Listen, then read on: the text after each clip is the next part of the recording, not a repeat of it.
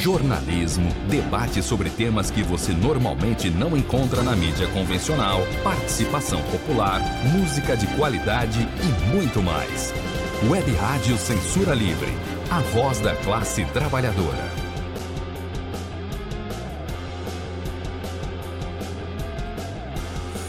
Olá, estamos no ar. Começa agora o Economia Fácil seu espaço de economia, na sua linguagem, as notícias econômicas dos últimos dias analisadas pela ótica dos trabalhadores.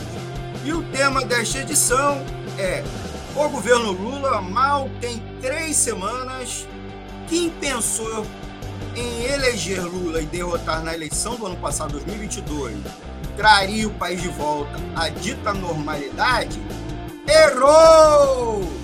Se as semanas depois da votação já tinham sido marcadas pela incerteza até mesmo de uma posse e contestações do resultado do pleito sobre forma de protesto golpista, com aquelas ocupações das frentes dos quartéis do Exército e bloqueios de estradas, ó, achou que aquilo era tudo, se surpreendeu quando um domingo depois do domingo de posse, que tinha sido um evento apoteótico, na qual Lula, seu vice Alckmin e ministros, né, como também dias de anúncio de medidas e discurso que resultaram, inclusive, em fortes críticas por parte do mercado financeiro, não apenas com cotações instáveis na bolsa de valores, dólar, etc., mas também uma cobertura nas redes sociais, na grande imprensa,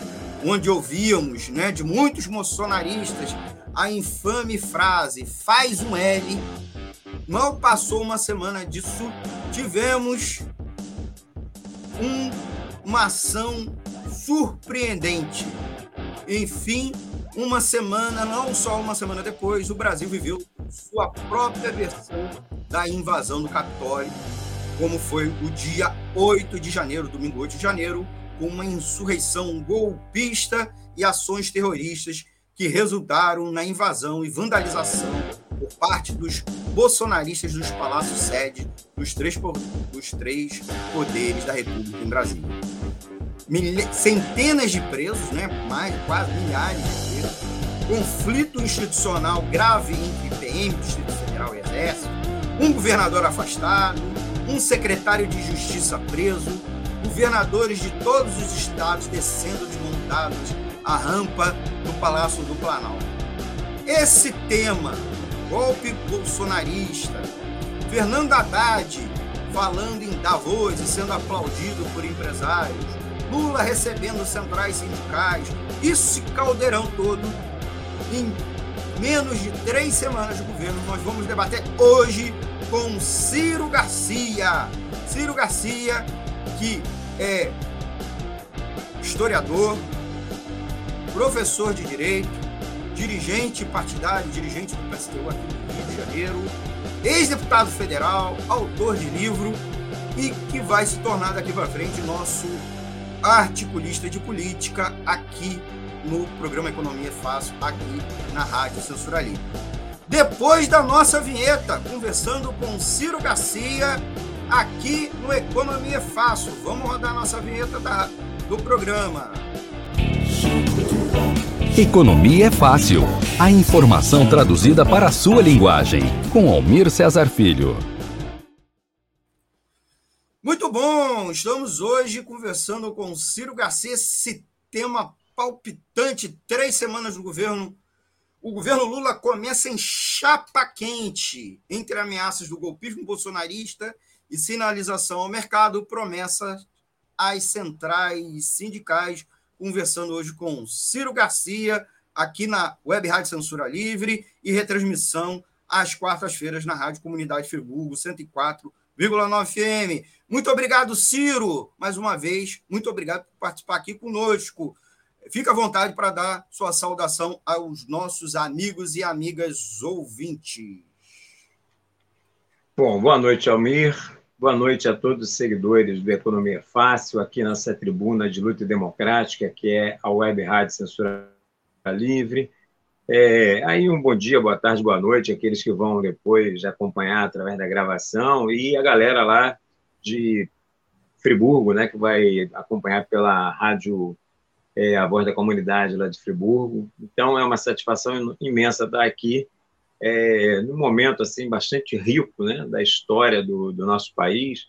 Eu, por exemplo, que já tenho aqui né, meus cabelos brancos, é, é, é muito interessante, Almir, porque eu, às vezes, quando chego conversando com companheiros da juventude do partido, e eles perguntam, mas Ciro, você que tem mais experiência, pô, mas tem um montão de coisa acontecendo que eu também nunca vi, entendeu? Acontecer, está acontecendo agora. Né? em que pese eu ter é, lutado e ter contribuído com a derrota da ditadura militar, né, que eu comecei a minha militância na década de 70, mas tem, do período de redemocratização para cá, tem muita coisa acontecendo que também está sendo pela primeira vez. E a gente está aprendendo junto né, a lidar com essa situação. Então, é, poder estar né, tá fazendo esse debate aqui do Economia Fácil sobre um, um momento tão rico da nossa história, é bastante importante. Muito bem, conversando com Ciro Garcia, agradecendo a ele a presença. O Ciro, daqui para frente, vai ser nosso articulista é, permanente aqui no nosso programa. Pelo menos uma vez no mês vamos contar com a presença dele, debatendo os temas mais palpitantes da política nacional, né? sempre com um ponto de vista da esquerda, né, que é sempre um ponto de vista bem negligenciado por parte da grande imprensa. Por outro lado, a mídia alternativa acaba sendo extremamente governista, é, trabalhando de maneira muito pouco crítica. E esse é o objetivo nosso, analisar as circunstâncias sempre ponto um viés crítico e sobre a ótica do trabalhador e da trabalhadora, não as conveniências é, político-partidárias de aqui e dali, né? especialmente no governo de frente ampla. Isso tudo nós vamos conversar com o Ciro. Ciro, nossa primeira pergunta, antes da gente já pedir para os nossos amigos e amigas ouvintes já é, deixarem aqui seu like, compartilhar e se inscrever no canal, ficarem à vontade no nosso chat é, da live, como na, na caixa de comentário no Twitter, Facebook e no YouTube, já deixar sua pergunta, sua crítica, sua sugestão. E, é claro, se inscrever no canal e, deixar, e dizer para vocês que está à disposição para vocês enviarem a sua pergunta, sua participação ao vivo, o nosso WhatsApp, WhatsApp da Web Rádio Censura Livre, que é o 21, código de área 96553 8908, vou repetir, 21 96553 8908. Ciro, uma questão central dessa, dessas vários meses, desde o segundo turno da eleição, era, era a questão da dita normalidade, né? Que a eleição do, do Lula permitiria a volta à normalidade, né? Especialmente empossado, iniciando a gestão, né? A gestão Lula e Alckmin, e também a própria composição, esse governo de frente ampla, frente ampla iria garantir isso. Aí fica uma pergunta: o, entraremos, voltaremos à tal normalidade? Eu, mas, junto com ela, surgem dois outros questionamentos que eu faço a você. É, o que seria essa tal normalidade que tantos setores falavam durante a eleição, né, até como promessa de campanha, votar é Lula, eleger Lula, seria a volta à normalidade. É, mesmo antes, e essa normalidade, o que o que é essa normalidade. E essa normalidade vai estar tá garantida ser efetivada após os eventos do 8 de janeiro? A gente ainda não vai analisar aqui nesse momento, já avisando os nossos ouvintes para eles não ficarem apressados, nós não vamos analisar os eventos do 8 de janeiro. Daqui a pouco eu vou perguntar para o Ciro, inclusive, tanto como historiador como professor de direito. Mas eu queria te perguntar, Ciro, essa tal normalidade vai voltar? É contigo, Ciro. Olha, é, eu acho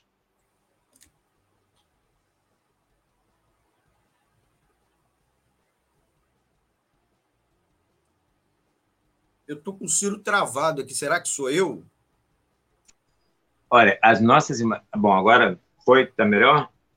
Sim, é voltou. Estava tava rodando as imagens aqui. É. Você tem mais essa tecnologia. Então, era, eu acho que algum uhum. sinal mais frágil na internet. Mas voltando.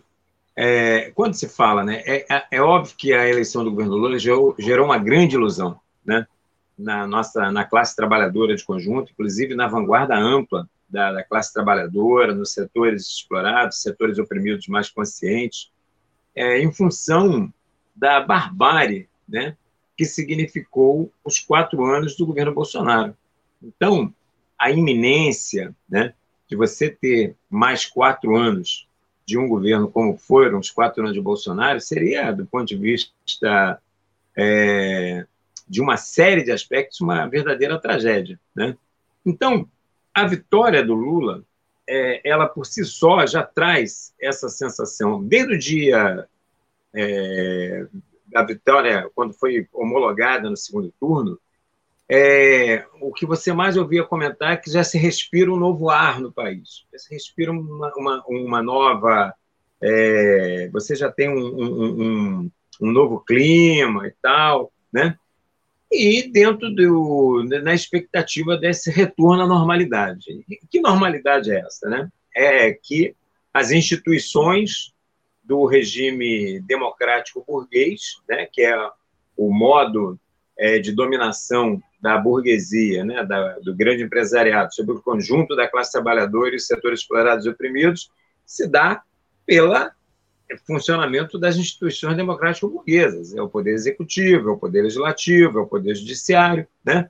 as instituições funcionando, cada um né, no seu. E o, a, a questão aí da harmonia entre os poderes e tudo isso que se fala. Então, se falava muito da normalidade desse ponto de vista, porque durante quatro anos, Bolsonaro tentou minar né, a credibilidade nessas instituições. Foi quatro anos de guerra contra o STF, quatro anos de guerra contra a questão das urnas eletrônicas, foram quatro anos, bom, de N batalhas que foram, foram dadas contra a educação, a cultura, é, os professores né, sendo massacrados como é, o, como se fossem os inimigos públicos número um da, da República, os professores, e toda uma série de outros absurdos, né, sem falar as coisas mais flagrantes, como a questão do, desman do desmantelamento né, das fiscalizações, quer seja na área do meio ambiente, para favorecer madeireiras e, e, e garimpo ilegal, o verdadeiro genocídio promovido né, aos povos indígenas pelo abandono, pelo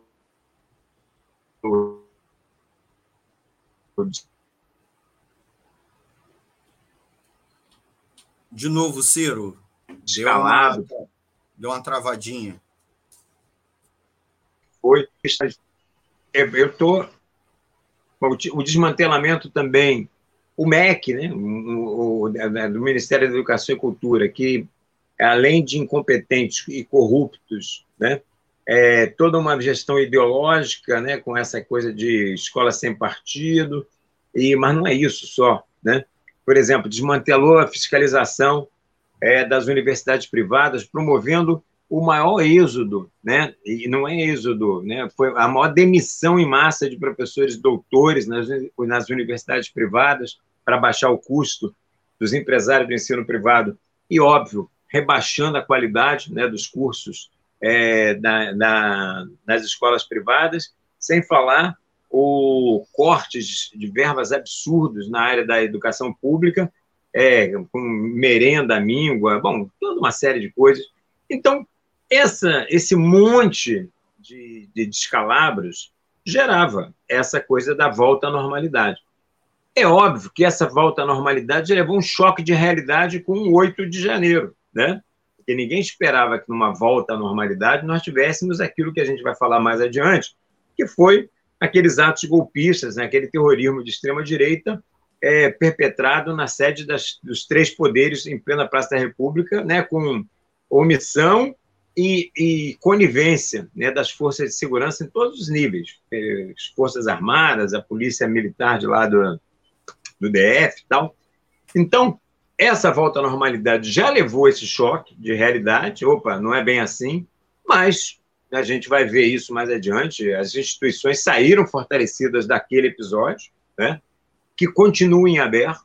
Então, isso não significa que, por si só, elas se fortaleceram, elas saem fortalecidas, mas vai depender muito dos desdobramentos, das investigações, das punições, o alcance de tudo isso, para que a gente possa dizer que, de fato, ela, a, as instituições saíram vitoriosas, mas num primeiro momento, sim, né, o golpe, a tentativa de golpe, né, foi derrotado, isso é óbvio, isso é evidente, né, como você mesmo colocou, mas esse governo, que é um governo de unidade nacional, não é nem um governo de frente popular, porque o governo de frente popular é um governo de conciliação de classe entre setores da classe trabalhadora e setores do, do empresariado. Não é o caso.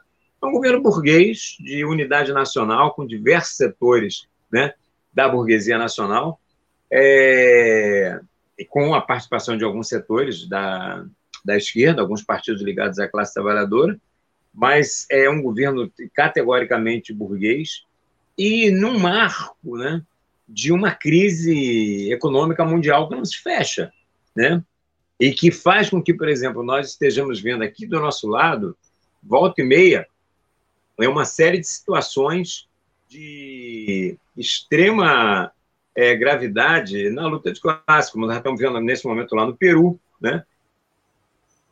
a luta pela queda da, da, da baluarte e a, e toda a questão, está colocada a questão de uma constituinte, como foi o processo do Chile, né? a questão da própria soltura do Castilho. Bom, mas não é, eu estou falando de Peru, mas a gente tá, tem a Colômbia, a gente tem o próprio Chile. A gente olha para a América Latina e a gente vê assim uma série de lutas que estão se dando, e é nesse marco dessas lutas que estão se dando no continente latino-americano, e não só no continente latino-americano. Agora estamos vendo, por exemplo, a fortíssima greve geral na França, contra a reforma da Previdência naquele país, é mais uma tentativa de reforma, quer dizer, mais uma, é mais uma tentativa de retirada de direitos dos trabalhadores lá, que teve uma resposta muito forte da, da classe trabalhadora para a greve geral.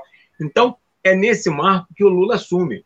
Então, dizer que no marco de uma crise é completamente diferente do que foi Lula 2002, que aproveitou uma onda né, de crescimento econômico, aumento dos preços das commodities e pôde fazer uma série de, de concessões, ainda que ele tenha governado, dado milhões para a burguesia, mas pôde fazer algumas concessões para a classe trabalhadora. Hoje, as margens desse governo para fazer esse tipo de concessão são muito menores do que os governos Lula de 2002 e de 2006. Então, dentro desse quadro, é que a tal da normalidade ela sempre vai estar sobressaltada, porque o governo vai implementar um projeto neoliberal, sem dúvida alguma, não tão de forma tão drástica quanto o Bolsonaro, mas é, vai seguir os preceitos fundamentais de uma política é, liberal, né, ou neoliberal, como queiramos chamar, é, e a classe trabalhadora vai ter que reagir, vai ter que responder, vai ter que lutar pelos seus direitos, né? Então, é, a normalidade do, de, em se consolidando, né, esse processo aí de punição, de investigação, apuração, e punição dos responsáveis pelos atos golpistas, né? É, se isso vai mais a fundo, é importante, porque isso dá uma certa trava na extrema-direita bolsonarista, né? esses terroristas bolsonaristas, isso dá uma certa trava, isso coloca os caras num determinado lugar, mas isso é um processo que ainda está em curso. É um processo que não está definido, não está dado. Tá? Então, é, a normalidade, ela, do ponto de vista né, de uma vida por dentro daquilo que é estabelecido pelo regime democrático burguês, que são, através das suas instituições, é, desse ponto de vista, digamos que a gente vai estar né, dentro de uma normalidade, mas uma normalidade que vai estar sempre é, sujeitas a sobressaltos. E não vai ter, nós não vamos ter quatro anos de, de tranquilidade, isso aí é uma ilusão muito grande, achar que no marco dessa crise econômica mundial, em que se dá esse novo governo Lula com pouquíssimas margens para fazer concessões, é uma pressão enorme. A gente vê agora mesmo a pressão sobre qualquer coisa que o Lula fala, aí o dólar sobe, a bolsa cai, aí vem o Haddad querendo é, consertar. Então, é essa normalidade que nós vamos ter que é, aturar. E dentro dessa normalidade, só para encerrar aqui, nós, enquanto classe trabalhadora, temos que nos aliar aos setores explorados e oprimidos e garantir a nossa organização. Porque, para garantir a nossa normalidade, que é garantir é, uma vida digna, com uma saúde pública de, gratuita de qualidade, uma educação pública gratuita de qualidade, salários decentes, é, mobilidade decente através do transporte público, tudo isso, nós vamos precisar, precisar lutar muito. Então, é essa normalidade que nos espera. Muito bem, estamos conversando com Ciro Garcia aqui no programa Economia Fácil, a primeira edição de 2023. É, a gente está indo ao ar, a live, a live, está sendo gravada no dia 23 de janeiro. Tá? Você que estiver nos acompanhando depois, lembra, sabendo que essa é a primeira edição inédita e ao vivo de 2023, né? porque a gente teve aí no, no período do recesso algumas gravações que foram ao ar. Ciro Garcia conversando aqui conosco. Você sabe, você, Ciro, como você, amigo e amiga ouvinte, sabem como acompanhar o programa. Não, vocês sabem que tem YouTube, vocês sabem que tem Facebook, vocês sabem que tem o Twitter, mas também a gente faz transmissão pelo site da Web Rádio Censura Livre, né? Que é pelo site clwebradio.com né? Você conhece toda a programação da nossa web rádio, como também outros programas. E, é claro, também a gente, é, cada edição do programa sobe depois no formato podcast para o Deezer, Spotify, Anchor, é, Google Podcast e principais agregadores de podcast que existem. Então, além de que nosso programa também é retransmitido para a Rádio Friburgo, a Rádio Comunidade Friburgo FM, 104,9 FM. Agradecer a, a, a, equipe da rádio e os ouvintes por, por nossa audiência. Um abraço especial ao Lula Siqueira e à equipe, tá bom? É, com relação a você que estiver nos acompanhando, já pode deixar nosso recado. Ó, já temos aqui uns comentários antes de fazer a próxima pergunta para o Ciro Garcia. O Marco Aurélio Balsa. Boa noite, querido Ciro. A Sandra Vargas. Olá, boa tarde. O Marco Aurélio Balsa escreveu: mete bronca, Ciro. A Sandra Vargas na, aqui deixou comentário. Estou gostando bastante da live. Parabéns. Isso aí, você, amigo e amiga ouvinte, estiver nos acompanhando agora ao vivo, deixa um recado para a gente mandar um abraço, um agradecimento a vocês pela audiência ao vivo. Você que estiver nos acompanhando depois também, deixa aí seu comentário, que na próxima edição a gente dá uma saudação. Ciro, você como historiador, mas também como dirigente político e professor de direito, pode nos falar se o que vimos, vivenciamos no dia 8 de janeiro, foi ou não foi um golpe de Estado? Porque tem uma é, diferença, principalmente nos primeiros dias, depois a imprensa foi funilando o emprego desse conceito. Mas há também um emprego de uma outra classificação. E aí eu vou te perguntar: é também, é, também podemos nos referir a esse episódio como uma ação terrorista? Em que esses episódios, aí eu essa é a primeira questão, né? Em que esse episódio foi diferente dos mega protestos de 2013 ou de, de 2017, que também resultaram em confronto com as forças de segurança de Brasília, né? Como muitos bolsonaristas tentam se justificar, dizendo que o episódio do dia 8 foi igual ao de 2013. Eu estava em Brasília participando, inclusive na ação de ocupação da, do gramado da esplanada, inclusive gente subiu a rampa do Congresso Nacional e o telhado do Congresso, né? Eu vi que foi um, total, um contexto totalmente diferente. Eu vi em loco e as imagens depois e tal. Mas os bolsonaristas estão tentando justificar. É, e aí a gente fica uma última questão para você tentar responder ainda nesse bloco. A extrema-direita bolsonarista segue um risco, segue sim um risco as liberdades democráticas aqui no Brasil, mesmo com Bolsonaro distante lá em Miami, não assumindo que aquilo foi um golpe de Estado, ou que ele está coordenando essas ações é, violentas, extremistas. Ciro, é com você, fica à vontade. Tá. Olha só, Almir. Bom, primeiro mandar um abraço aí para o Marco Aurélio e para Sandra, né, que já entraram aí na, na nossa live. Grande abraço. E vamos deixar claro o seguinte: essa discussão ela pode ser travada em dois patamares distintos, um político e outro jurídico, ainda que eles se combinem, né? Mas vamos lá. Por que, que eu faço essa colocação? É, é, óbvio que o que aconteceu no dia 8 em Brasília foi aquilo que a gente chama, né, como aquele conto, a crônica de uma morte anunciada.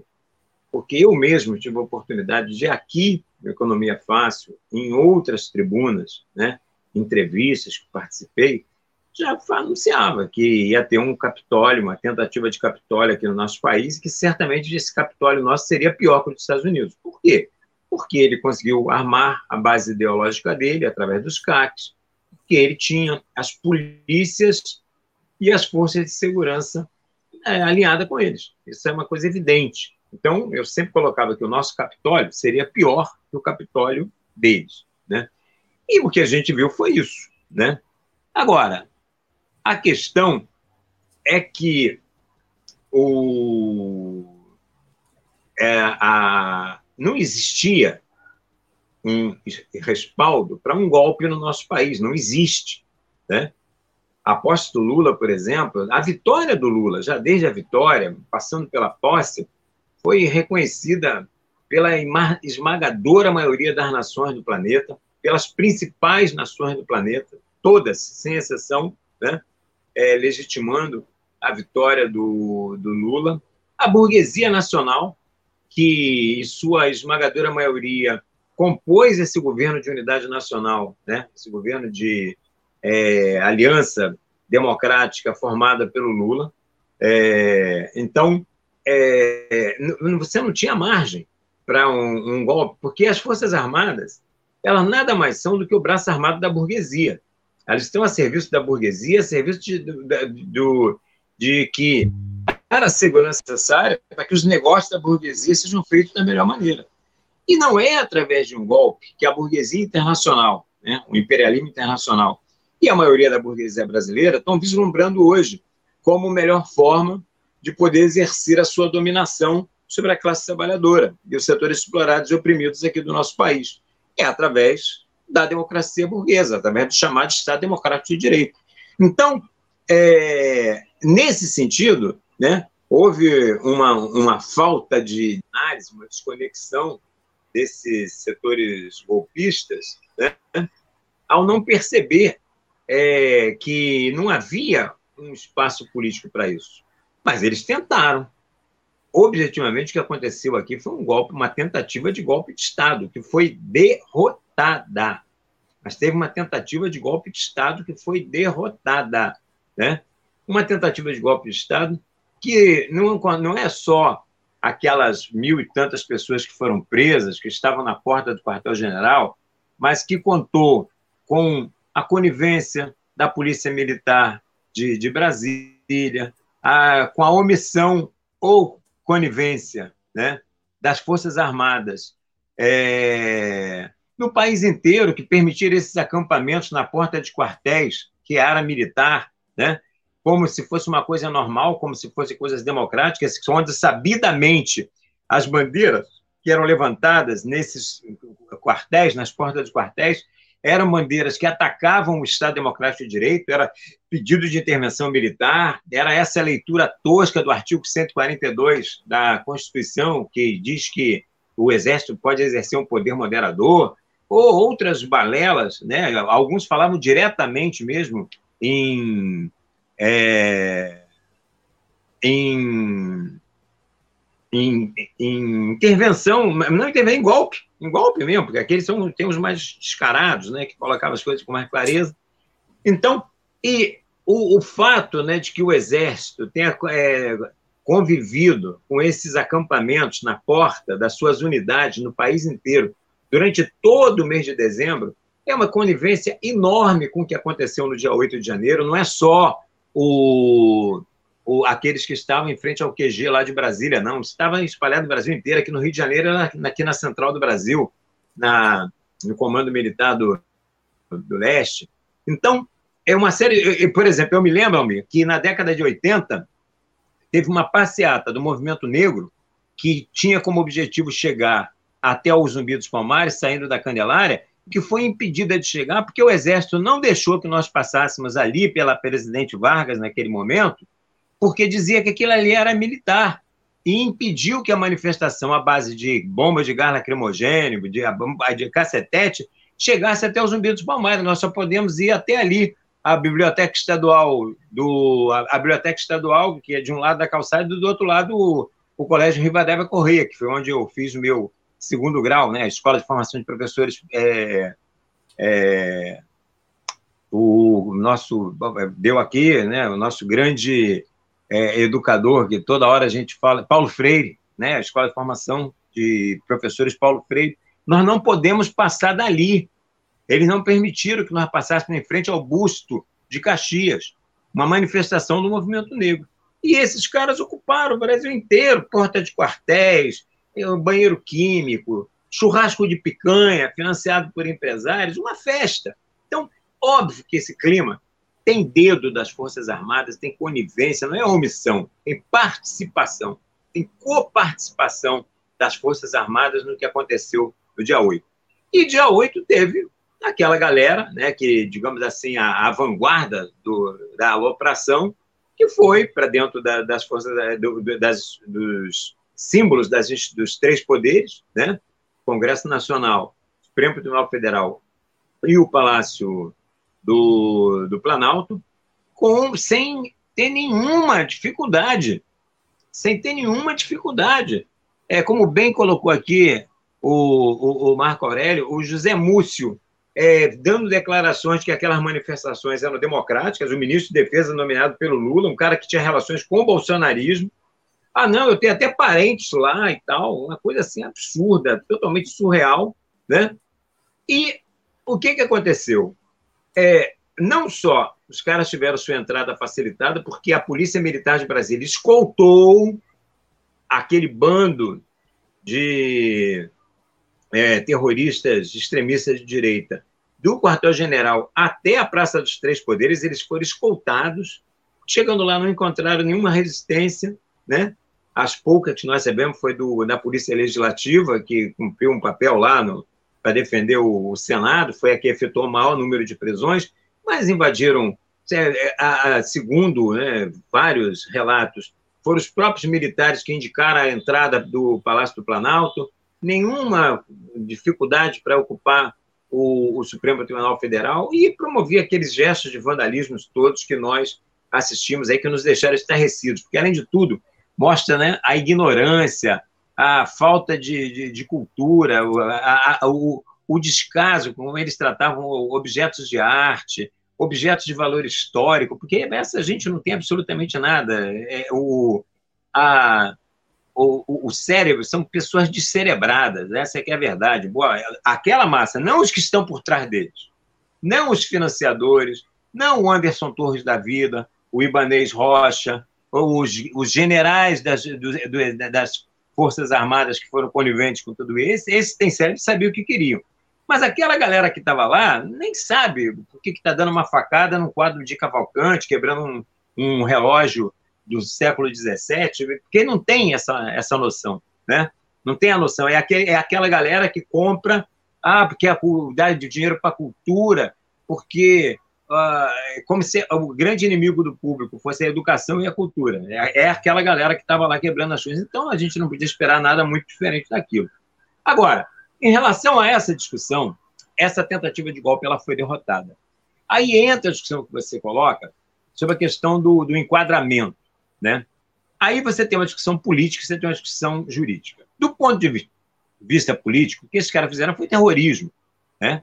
Foi terrorismo, e é só combinar que essas ações não estavam isoladas. Além da ocupação dos três poderes, tinha a questão da ocupação das, das refinarias, evitar o, o, a circulação, né, a saída de para comprometer a questão do, da, do abastecimento de combustível e as tentativas, que já foram três, de derrubada de linhões de energia, que até então, é, como foram atos isolados, não conseguiu né, maiores repercussões, porque em nenhum lugar o, a, o derrubamento desses leões implicaram em, digamos assim, em perda né, de, de luz e tal. Mas imagina se isso acontece e fica sem luz um hospital. É, bom, eu estou dando aqui um exemplo de hospital, mas toda uma série de outros setores que não pode ficar sem energia. Então, isso é, isso é terrorismo, é outra coisa. Isso é terrorismo.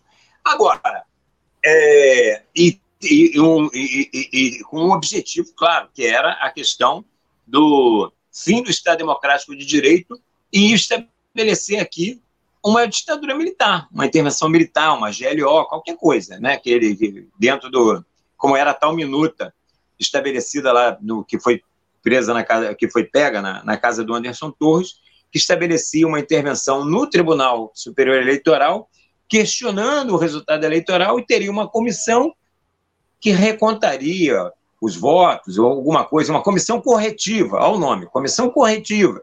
E o correção era o resultado das eleições. Um absurdo total, mas isso é uma coisa. Então, inegavelmente, havia ali, houve ações terroristas com o objetivo claro de colocar fim ao Estado Democrático de Direito. Né? Mas a nossa lei antiterrorismo, ela, né, que é por, ela é do tempo da Dilma e foi uma exigência da FIFA, é, principalmente da FIFA e do Comitê Olímpico, né, para dar garantias para a realização dos mega eventos que aconteceram aqui no nosso país, que foi a Copa do Mundo e logo depois os Jogos Olímpicos, né, ela ficou muito fechada né, na questão da finalidade. Ah, tem que ter xenofobia, racismo, é, uma, a manifestação etnocêntrica, papapá, tem uma série de coisas que se tenta é, desvincular essa questão né, é, da lei antiterrorismo. E aí, essa é uma discussão hermenêutica, é, Almir. Né, uma discussão, o que é a hermenêutica? Hermenêutica é a ciência jurídica que faz a interpretação dos textos jurídicos. Inclusive, vou falar aqui para a galera que está acompanhando a live, por que hermenêutica? Vem de Hermes. Hermes era o deus grego que traduzia a linguagem dos deuses gregos para o povo normal. Então, era o Hermes que era o cara que traduzia o que, que os deuses falavam para a linguagem dos terráqueos, dos, ter, dos terrenos lá. Então, é daí que vem a hermenêutica. A hermenêutica é exatamente isso, é a interpretação.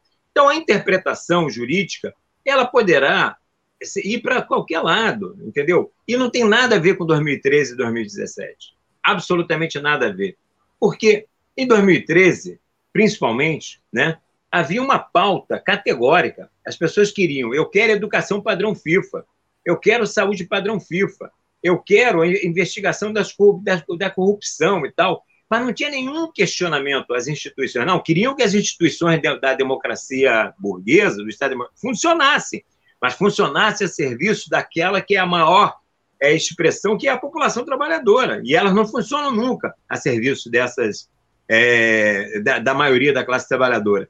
Então, é completamente diferente do que nós assistimos. Em 2017 é a mesma coisa, foi uma greve geral, foi manifestações e uma tentativa, inclusive abril, teve uma greve geral, que foi semelhante ao, no mesmo patamar das greves da década de 80, das greves gerais da década de 80, foi uma greve muito importante que nós tivemos aqui, lamentavelmente depois traída pela maioria das centrais sindicais, que não deu consequência àquela luta lá de 2017. Mas isso não tem absolutamente nada a ver com o que aconteceu no dia 8 de, de janeiro. E essa questão de, a, da legislação é uma mera questão de hermenêutica jurídica, porque, na verdade, o que aconteceu foram atos de terrorismo, uma tentativa de golpe, é uma combinação das coisas. Uma tentativa de golpe através de atos terroristas, tá certo? E que tem que ser é, investigados na sua plenitude.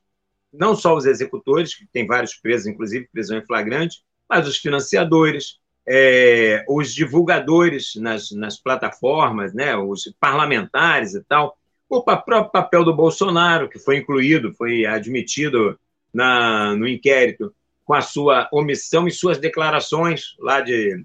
Sua omissão, por um lado, né, ao não reconhecer a vitória do Lula, e por outro lado, suas falas é, ambíguas, sua, sua ambiguidade. Bom, tudo isso tem que ser muito bem apurado, e tudo isso é, é apenas uma questão de vontade política e jurídica, de como você quer enquadrar. Muito bem, Ciro. Ciro, a gente precisa de um intervalo rapidinho para nossas campanhas e para o nosso apoio. E aí, antes do intervalo, agradecer os ouvintes, o Marco Aurélio Balsa, que está deixando aqui comentários no chat da live, o Paulo Chipai, espero estar pronunciando certo, a Sandra Vargas, a Maria Valéria Sarmento Coelho Paz e minha amiga Valé, minha amiga Belela, dá um beijo para Belela aí. Belela, um beijo também meu. A gente volta no intervalo. Eu queria pedir para os nossos amigos e amigas ouvintes se inscreverem aqui nos canais da live, YouTube, Facebook e, e Twitter. Uh, de, dá o like, que é muito importante, gente. O like educa os algoritmos para você receber mais conteúdo da Web Rádio Censura Livre, como também o nosso conteúdo ser oferecido a outras pessoas, ser sugestão para outras pessoas. Então, não esqueça de dar o like. Lembrando, como o nosso conteúdo, inclusive, é gratuito, o like é uma forma de você né, é, de ser simpático a gente, disponibilizando, sugerindo o nosso conteúdo a mais pessoas. Na volta, a gente vai falar um pouco mais sobre as implicações do golpe, da tentativa de golpe, se o, se o Lula vai cair, né? o Lula tem chance de cair, porque esse golpe pode vir outro. Bolsonaro vai ser preso e o que a classe trabalhadora e principalmente os movimentos sociais organizados devem pra fazer para tentar evitar a ruptura das liberdades democráticas. Logo depois do nosso intervalo, fique com a gente. É menos de dois minutinhos, tá bom? Já voltamos. Tchau, tchau, gente. Já voltamos aí. É um minutinho. Jornalismo, debate sobre temas que você normalmente não encontra na mídia convencional, participação popular, música de qualidade e muito mais. Web Rádio Censura Livre, a voz da classe trabalhadora.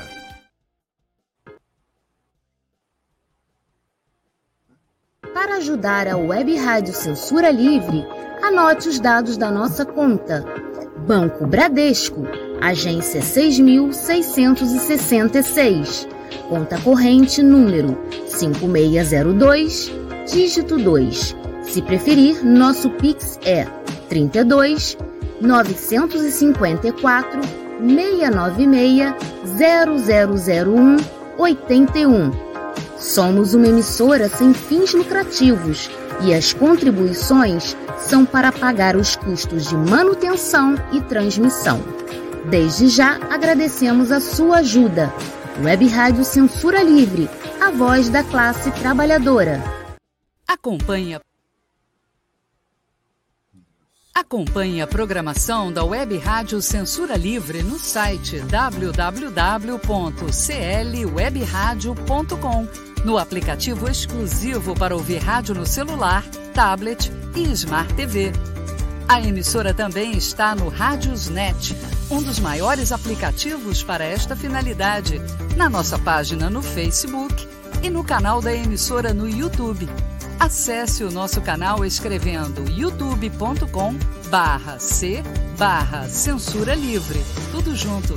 Inscreva-se no canal e acione o sininho para receber as notificações de novos vídeos. Web Rádio Censura Livre a voz da classe trabalhadora.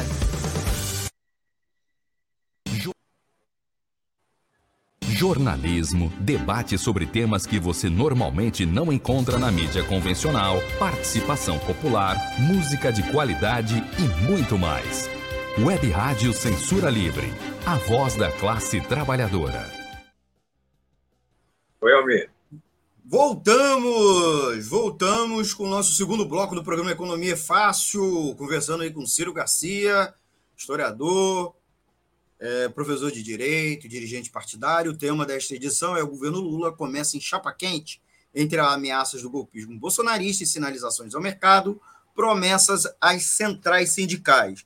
Antes de perguntar para o Ciro se o Lula vai cair, ou tem chance do Lula cair, como também a, sobre a possibilidade ou não do Bolsonaro ser preso por conta da tentativa de golpe, mas também tantos outros crimes que estão aparecendo dele, eu preciso perguntar para o Ciro sobre dois eventos que aconteceram também nas últimas duas semanas, inclusive semana agora.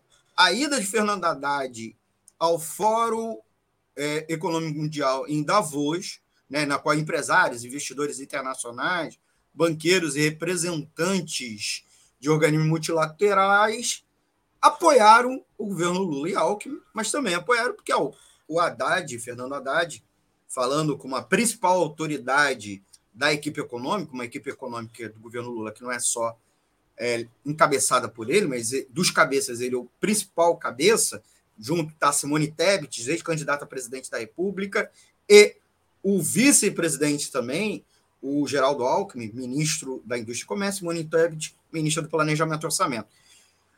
Haddad fez um monte de promessas e sinalizações ao mercado, inclusive prosseguir reformas, as ditas reformas econômicas, na qual os críticos chamam de reformas neoliberais, claro, com alguma outra mudança de sotonia e também sinalizando o respeito às questões ambientais, viagem que ele fez junto, inclusive, com a ministra do Meio Ambiente, Marina Silva. Eu queria que você comentasse esse governo, que inclusive é de frente ampla, cada vez mais sinaliza aliança com grande empresariado, como um governo desse, é, por outro lado, é, vai acatar as promessas que o Lula fez junto às centrais sindicais quando ele se reuniu na semana passada também com as centrais lá no Palácio do Planalto, com sete representantes das centrais sindicais, presença massiva de dirigentes é, do movimento sindical, ouvindo demandas. Boa parte das demandas é a volta de uma política de valorização do salário mínimo, política de emprego, fim das perseguições às lideranças sindicais, revogação da reforma trabalhista e, é claro, mudanças no imposto de renda e na própria estrutura tributária. Ciro, é, Deus e o diabo na Terra do Sol é o governo Lula, vai acatar as duas? Como atender a demandas das, das duas é, frentes das classes sociais, as duas classes sociais e as suas lideranças do nosso país? Cira, com você. Bom, primeiro, para a gente poder responder essa questão, nós temos que partir de uma caracterização do que é o governo Lula. E esse governo de frente ampla, amplíssima, né, do Lula, é um governo burguês, ou seja, é um governo é, cujo principal objetivo é gerir né, os interesses do grande capital, capital financeiro e as demais frações do, do capital. Então, é, as palavras do Haddad o tempo todo, ainda que ele faça, ele, ele fez um soneto, né, que é, é, o responsabilidade fiscal não pode se chocar com responsabilidade social ou vice-versa, alguma coisa assim, né, que as coisas não são excludentes e tal, elas até rimam, mas na verdade, é, o tempo todo ele, enquanto principal gestor econômico do governo, ele vai estar lá para tentar atender as demandas do mercado, né, do mercado financeiro, né. É, agora, é, existe né, a, a, questão, por exemplo, da as questões políticas. O Haddad ele já estava pensando em mexer no preço do, dos combustíveis, ou coisas que é, foram medidas eleitoreiras tomadas pelo governo anterior, né, no afã da sua reeleição, mas que, óbvio, que se você mexer nelas nesse momento, seria de uma profunda é, antipatia política com a maioria da, da, da, população e que já colocaria o governo em xeque. E por isso, é, para desagrado né, do mercado, desse Deus mercado financeiro, né? que há um mercado que fica nervoso, um mercado que aumenta o dólar, que diminui a bolsa, que isso, que aquilo, o mercado teve que se, é, teve que se desapontar né, com o fato de que a ala política do governo né, é, conseguiu é, impedir as medidas econômicas que estava passando pela cabeça do, do, do Haddad. Né? Agora, isso teve a ver muito com o momento que nós estamos atravessando. Início de governo tal, seria um tiro no pé, assim, absurdo. E houve ali, digamos assim, a lucidez né, da ala política e falou: calma, Haddad, isso aí, esse, esse momento ainda vai chegar. E aí vem, com as mudanças na Petrobras, o cara falando que não tem como né, é, estabelecer uma política de preço na Petrobras sem levar em conta a questão do mercado internacional, que é a volta, a questão da PPI, que é a política de paridade internacional, que é um absurdo, né? porque o preço do petróleo é cotado em dólar lá e nós aqui produzimos, somos produtores de petróleo e tudo isso, e, e, e, a nossa moeda é o real, não tem nada a ver com isso. Bom, mas são coisas que vão estar colocadas no cenário da, da, da disputa entre as diversas frações burguesas de, que estabelecidas no governo. Essa é a questão. É, aí, o, ao mesmo tempo que o, o Haddad e a Marina estavam em Davos, na Suíça, fazendo esses acenos para o mercado, o Lula estava fazendo uma reunião com as centrais sindicais, da qual, inclusive, participou a Central, a Central Sindical Popular com Lutas, a CSP com Lutas, na figura do companheiro Mancha, meu amigo Mancha, que foi muito bem, fez um discurso de independência lá, entendeu? Colocando os pontos da central, a necessidade da organização independente da classe trabalhadora, apresentou todo um programa de reivindicações, que é um pouco pela linha que você colocou aí, né, quando a, a pergunta, e se comprometeu, por exemplo, o Lula lá naquela, de que de rever determinados pontos, mas, por exemplo, na questão da reforma tributária, a isenção, que é a promessa de campanha dele, de para quem ganha até 5 mil reais no imposto de renda. Já a Simone Tebet, que está no Ministério do Planejamento, disse que isso não comporta. A Simone Tebet já foi clara e categórica que não, não tem condições de fazer isso. Só num, num primeiro um momento de estabilidade fiscal e só depois de uma certa estabilidade é que nós podemos pensar em fazer isso. Então, o que nós vamos assistir, Almir, durante todo o governo Lula, vai ser essa disputa, onde muitas vezes as medidas econômicas elas vão se é, defrontar com necessidades políticas. E muitas dessas necessidades políticas vão ter que estar colocadas pela luta da classe trabalhadora, pela organização da nossa classe, mobilizando pelas nossas reivindicações, para que possa, né, para que a gente possa ter nossos é, direitos atendidos e, e, e jogar essa contradição para o governo. Mas se depender da vontade de Haddad, Marina e tudo isso, o que nós vamos ter é um governo é, que vai implementar, o que nós vamos ter, bom, para deixar bem claro, nós vamos ter um governo que vai implementar um projeto neoliberal, ponto.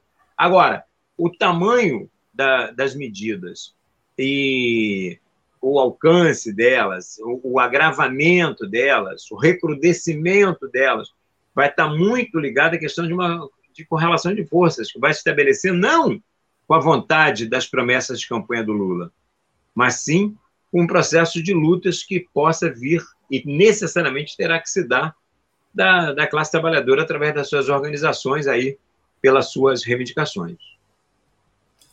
Estamos conversando com Ciro Garcia. Ciro, uma última perguntinha antes da gente encerrar o nosso programa. É, nosso tempo já está acabando, já está estourando.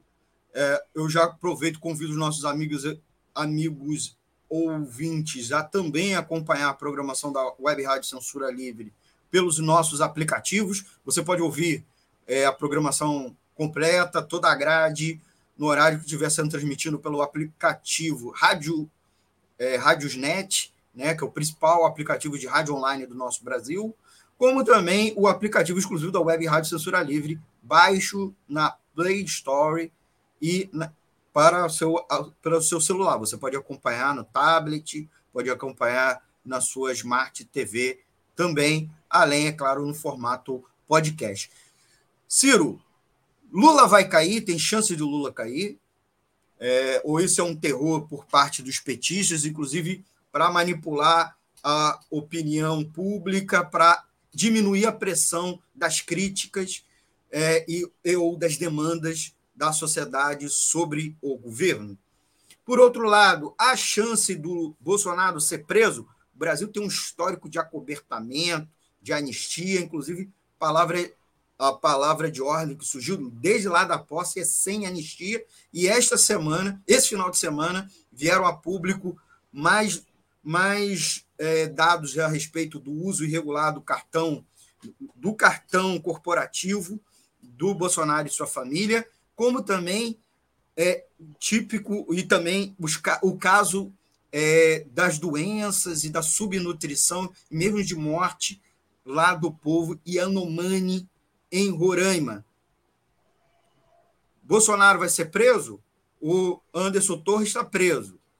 Lula pode cair? Ciro, você, rapidinho. Ambas as perguntas elas vão estar colocadas no campo das probabilidades e das possibilidades, né, para a gente poder dar essa resposta. Lula vai cair? Não é provável. Mas tem possibilidade? Tem. Bolsonaro vai ser preso? É, não é provável. Mas tem possibilidade? Tem. E aí, entrando mais nessa questão. Primeiro, vamos começar pela prisão do Bolsonaro. Isso vai depender muito, né? Da extensão e do rigor da apuração das investigações e a vontade efetiva, a vontade política de é, efetivamente responsabilizar né, os culpados e puni-los exemplarmente. Mas para isso acontecer, por exemplo, alguns generais vão ter que ser penalizados. Eles vão estar dispostos a isso? O Lula ao fazer a mudança do comando do Exército, do, pelo do Júlio César de Araújo para o Thomas Paiva, né, ele demonstra uma vontade de que isso aconteça. Né? O José Múcio já expressou que não, o Lula não quer, não vai perdoar e não tem perdão e tal, mas até que ponto isso de fato vai acontecer? O STF, até que ponto vai buscar de fato os não os caras que financiaram ônibus, que fizeram que esse ônibus aqui. Não, os, os que financiaram esses 30 dias de churrasco de picanha, é, na porta dos quartéis, toda essa estrutura, etc. Então, a, o, o crimes para o Bolsonaro tem de sobra para ele ir para a cadeia. Se fosse para a gente falar do ponto de vista jurídico, o lugar dele é na cadeia hoje, junto com o Anderson Torres, junto com o o chefe da, da polícia lá do DF que está preso, e junto com aquele monte de bolsonarista, né? Que estão que estão presos lá, na, na, lá em Brasília, na Papuda e, naquela, e na outra lá, que eu esqueci o nome agora. Bom, mas, objetivamente, você mesmo falou, a tradição brasileira é a da conciliação por cima. Né?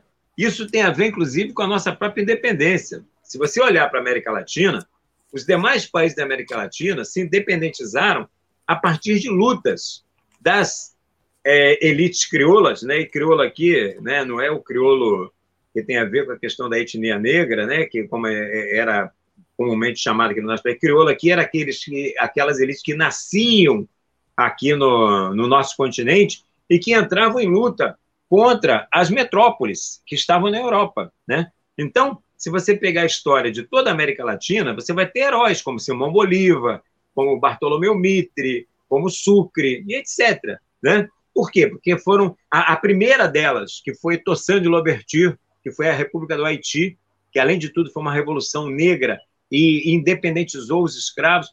Então, todas essas nações se independizaram com luta. Aqui no Brasil, não. Já foi um acordão dentro da família imperial. A família voltou e ficou o Pedro I aqui, entendeu? E uma, uma coisa por dentro. E assim foi. É, um dos momentos mais vergonhosos da nossa história foi a anistia de 1979, né? que os militares se auto-anistiaram. Ah, anistia ampla, geral e restrita, vírgula, para eles, porque os, o, aqueles que eles perseguiram foram torturados, assassinados, tiveram consequências na sua vida, perderam emprego, foram expulsos das faculdades, bom, toda uma série de coisas. E eles que torturaram, que mataram, se auto-anistiaram. E, lamentavelmente, enquanto, por exemplo, você tem um filme aí maravilhoso, que é esse Argentina, 1985, que está passando agora, com Darim, e e você vê o Videla preso na Argentina e outros militares especializado, ainda que depois, infelizmente, tenha, tenha morrido antes, mas, pô, existe um processo de responsabilização. Aqui no nosso país, os torturadores estavam no governo Bolsonaro, estavam ali na frente do, do, dos quartéis, é, organizando o QG dos patriotas de verde e amarelo. Então, lamentavelmente, o histórico brasileiro é um histórico muito, muito ruim nesse sentido. Né? Agora, você falou de uma coisa aí muito sensível, que é essa palavra de ordem do sem anistia, porque no dia 9, nós tivemos atos em várias capitais do país como resposta. Foram atos praticamente convocados assim, quase que na espontaneidade, as peças, mas foram grandes atos. Nós tivemos ato aqui no Rio de Janeiro, na Cinelândia, nós tivemos ato na Paulista, lá em São Paulo, na Porta do MASP, e a palavra de ordem que mais ecoava nesses atos era o sem anistia. Então, se a gente conseguir fazer com que essa, essa palavra de ordem de sem anistia prevaleça, nós podemos ter o Bolsonaro na cadeia, que é o que grande parte de nós queremos. Agora, em relação à questão do, do governo Lula, né, porque motivos ele tem de sobra, crimes ele tem de montão. Você listou aí alguns, tem é, cartão corporativo, é genocídio às populações indígenas, notadamente aos Yanomami, Bom, e vai, é, é, é, é, a prevaricação na compra de vacina, tem N, sem falar as questões antidemocráticas dele. Mas eles poderão vir com uma coisa do tipo inelegibilidade. Ele perde os direitos políticos, mas continua solto. É uma forma de dar mano cravo na ferradura, entendeu? Isso faz parte da nossa história. E isso é que a palavra de ordem de ser anistia tem que impedir e a gente tem que ir para as ruas para que esses caras vão para a cadeia, que é o lugar deles. Em relação à questão se o Lula pode cair ou não, o que, que eu falei? Que possível, é, prova provavelmente não, possivelmente é uma possibilidade. Porque é, o Lula, o governo Lula é um governo que tem o apoio da ampla maioria da, da burguesia, tem o apoio do imperialismo internacional, está recolocando o Brasil né, num papel de protagonista em relação a essa questão climática que é uma questão muito importante no, nos dias de hoje, com a Marina, que é uma ecocapitalista, né, à frente, né? Então não tem nenhuma ruptura. O Lula, diferentemente do que falam os bolsonaristas, está anos-luz de passar perto de ser um socialista, de um comunista, ou qualquer coisa que o vale. É, é ele vai gerir a, a, o, o capitalismo fazendo a demagogia que ele sabe fazer, né? E ele falar bem, se dirigindo aos pobres e, e tal, e no Bolsa Família da vida, nas políticas compensatórias, mas nada de mudança estrutural, como foi o seu governo anterior, né? É, ah, nova classe C, não sei o quê, tudo ancorado nos bancos. Era o, os aposentados no consignado, ou a, a, classe trabalhadora no, no crediário e a classe média no, no, no, no limite do cartão de crédito, né? Cartão de crédito e, e, e, e por assim vai, mas tudo voltando para a mão do, dos banqueiros, tudo manipulado pelos banqueiros. Então, nenhuma mudança estrutural. Por quê? Porque um governo a serviço do capital. E acho que hoje o capitalismo a nível internacional, principalmente em um país da dimensão do nosso, da importância que tem o Brasil na América Latina, no contexto internacional, não é de uma derrubada é, de um governo, como lamentavelmente a gente tem visto, como vimos na Bolívia, acontecer com o, com o Morales, né, que depois acabou contra golpe sendo derrotado e hoje está lá de novo mais na presidência, através do Arce, ou como a gente viu, por exemplo, agora lá em, em no Peru, ainda que, por exemplo, hermeneuticamente falando, é, a, a, burguesia aqui, a grande imprensa, diz que ele tentou dar um alto golpe, mas se você for a liturgia jurídica peruana, ela também permite a interpretação que ele deu de poder chamar a dissolução do, do Congresso. Mas é óbvio, a burguesia interpreta de acordo com os seus interesses, tá certo? O mesmo Supremo Tribunal Federal que manteve o Lula me, é, meses na cadeia, libertou o Lula e o colocou em condições de ser novamente o presidente da República do nosso país. E acho que será até o fim do seu mandato, ainda que isso também seja um machismo. Nesse momento, nós estamos muito cedo ainda. O provável é que ele crises acontecerão de montão, assim ele vai cumprir o seu governo. Agora, se você me disser que não está dado nenhuma possibilidade de que ele possa vir a ser derrubado? Pode. Isso aí é, vai depender, inclusive, da resposta que vai ser dada nesse momento aos golpistas terroristas que tentaram é, tomar de assalto o Estado brasileiro, né? E é, tentar estabelecer aqui um, um golpe militar. Um, foi isso que uma tentativa de golpe.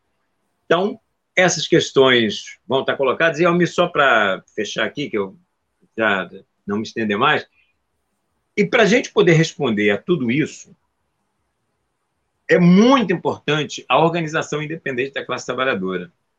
Mas não é só a organização independente é através das nossas entidades, né, dos sindicatos, associações, entidades estudantis. Isso é uma questão importante, fundamental. Temos que ter nossas pautas, temos que travar nossas lutas através de greves, passeatas, mobilizações.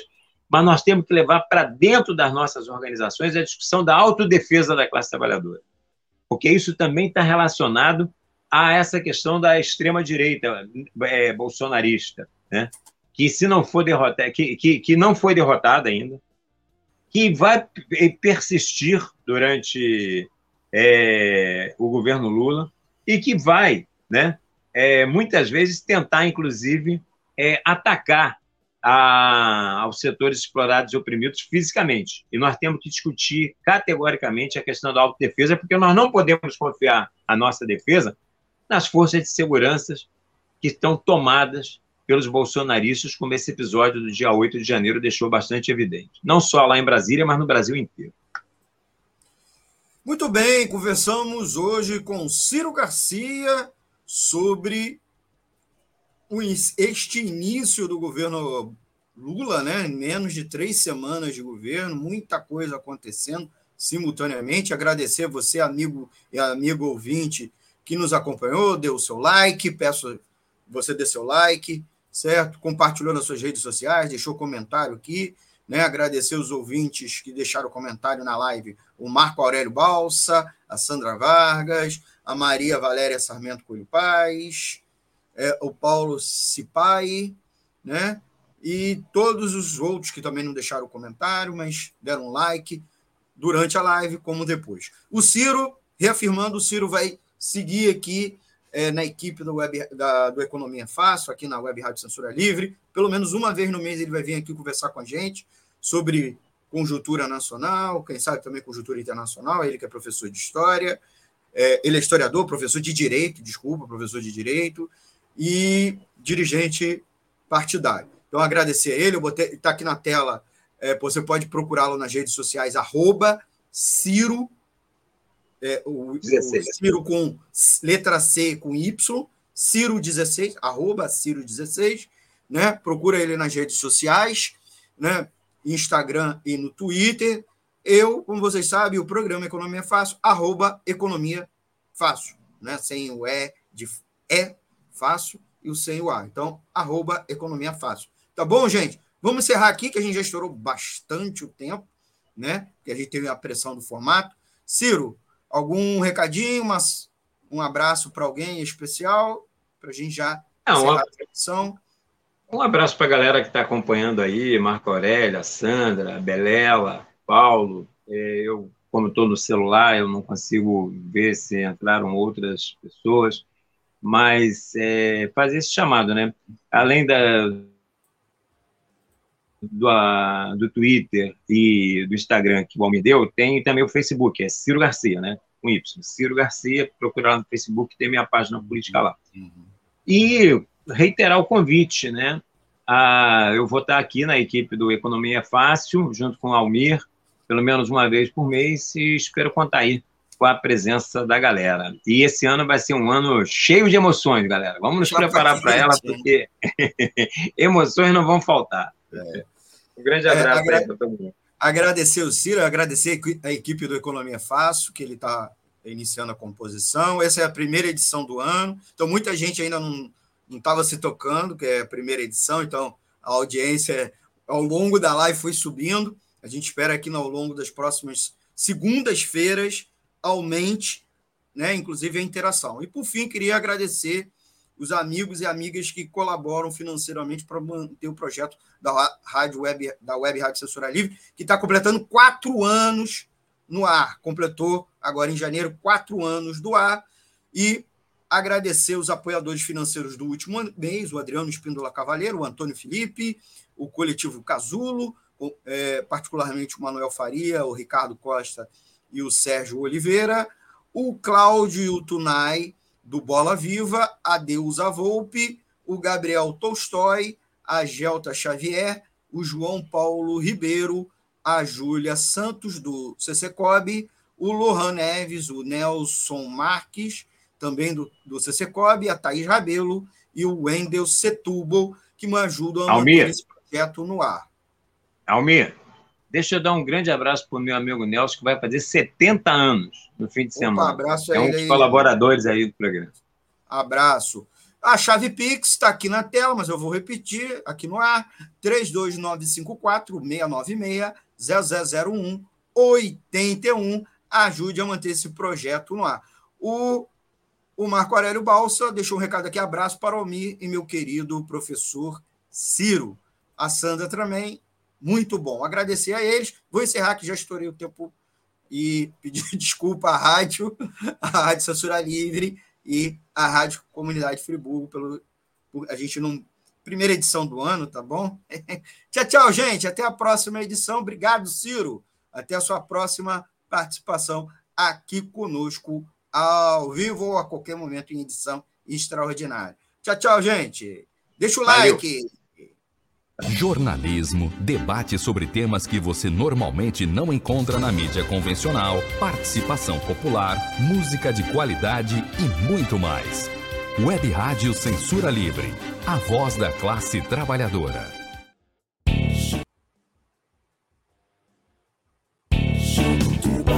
Economia é fácil. A informação traduzida para a sua linguagem. Com Almir Cesar Filho.